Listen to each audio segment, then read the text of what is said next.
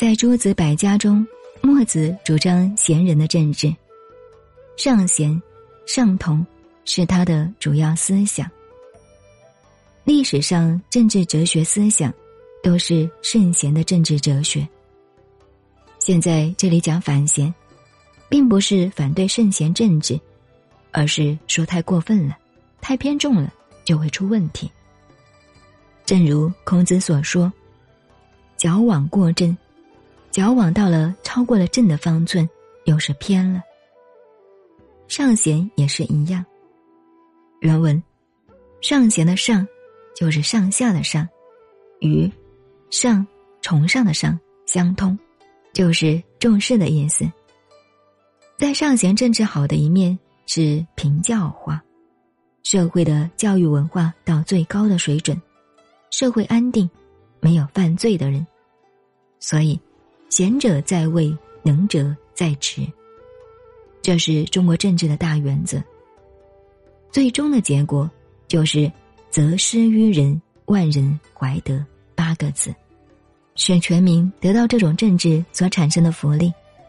而在另一面，光讲贤人在职，贤能和不贤能的人，好人或者不好的人。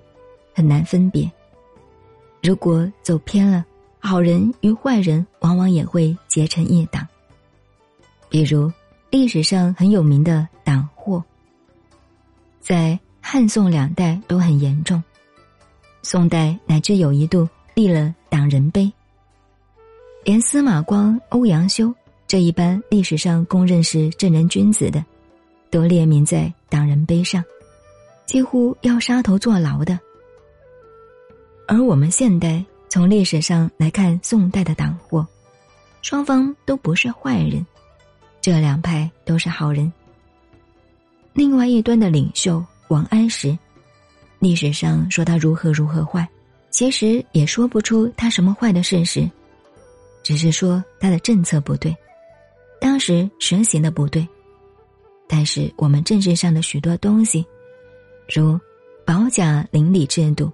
就是他当时的这一套制度，他的收税原则也没有错。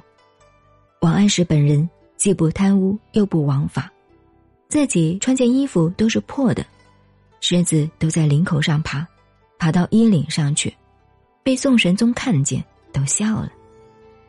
三餐吃饭，只吃前面的一盘，一则是因为近视，看不见对面的菜，更重要的是。从来不求美食，对物质生活没有什么过分的需求。可是，在宋代，他形成了那么大的朋党，只是政治意见不相投，而成为很严重的问题。朋党则比周，同一政治意见的人会互相包庇，每个人都推荐自己信任的朋友，拉自己的关系，结果就费公屈私。变成一个大私的集团，内外狭制，而被坏人利用这个群体，把好人当招牌，安安稳稳坐在上面，替坏人做了傀儡，就成了贤人政治的反面。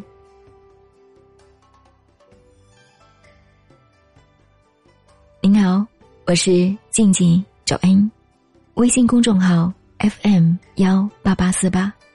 谢谢您的收听，再见。